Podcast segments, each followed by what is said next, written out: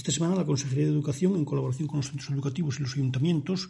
va a comenzar a repartir más de mil conexiones a Internet y eh, algo más de 500 equipos informáticos entre ordenadores y tablets, dirigidas en primer lugar al, al alumnado de bachillerato, formación profesional, cuarto de la ESO y sexto de primaria,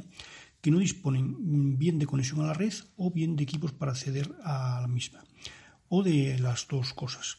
eh, dada eh, lo que supone una dificultad añadida a la hora de continuar con el desarrollo del curso escolar. Estos nuevos equipos y conexiones se envían a los ayuntamientos acompañados de la documentación necesaria para, su, para el préstamo y se suman a los que tienen y distribuyen los centros.